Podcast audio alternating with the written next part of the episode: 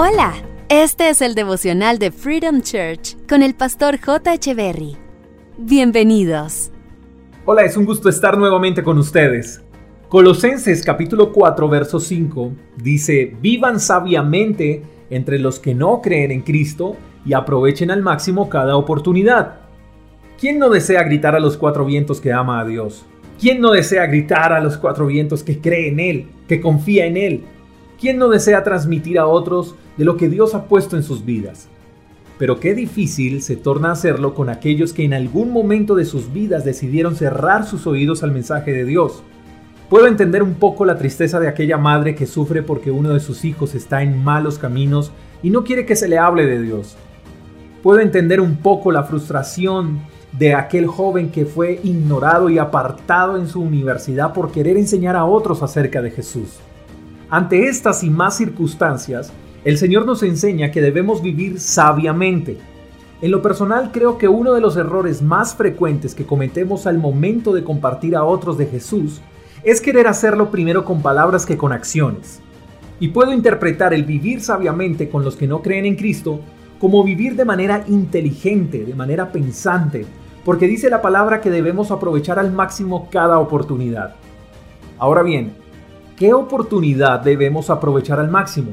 Atención a esto, porque creo que la oportunidad que no debemos desaprovechar no es la de predicar la palabra, sino la de demostrar con nuestra manera de vivir que hay un Dios que puede cambiar al hombre.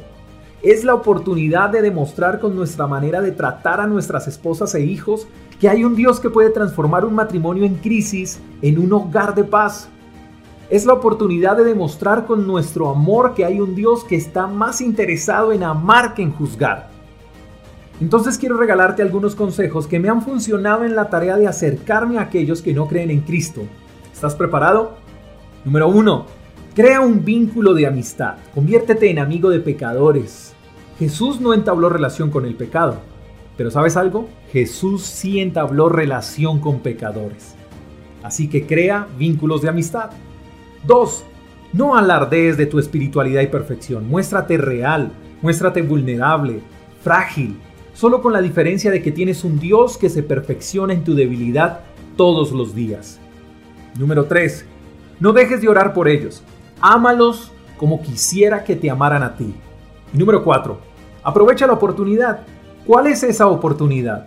Cuando llegan las crisis, cuando ellos necesiten de ti como cristiano te buscarán y ahí entrarás en acción. Solo que no caigas en el afán. Y no olvides que Jesús ha estado hablando con ellos antes de que tú lo hayas hecho. Amado Señor, gracias por amarnos de manera incondicional. Hoy queremos pedir ayuda. Ayúdanos a aprovechar al máximo cada oportunidad frente a los que no te conocen o rehusan hacerlo.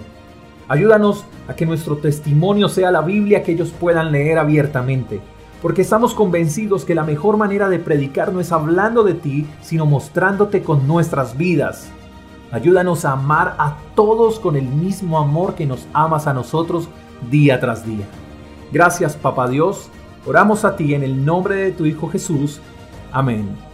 Gracias por escuchar el devocional de Freedom Church con el pastor J. Echeverry. Si quieres saber más acerca de nuestra comunidad, síguenos en Instagram, arroba Freedom Church Call, y en nuestro canal de YouTube, Freedom Church Colombia. Hasta la próxima.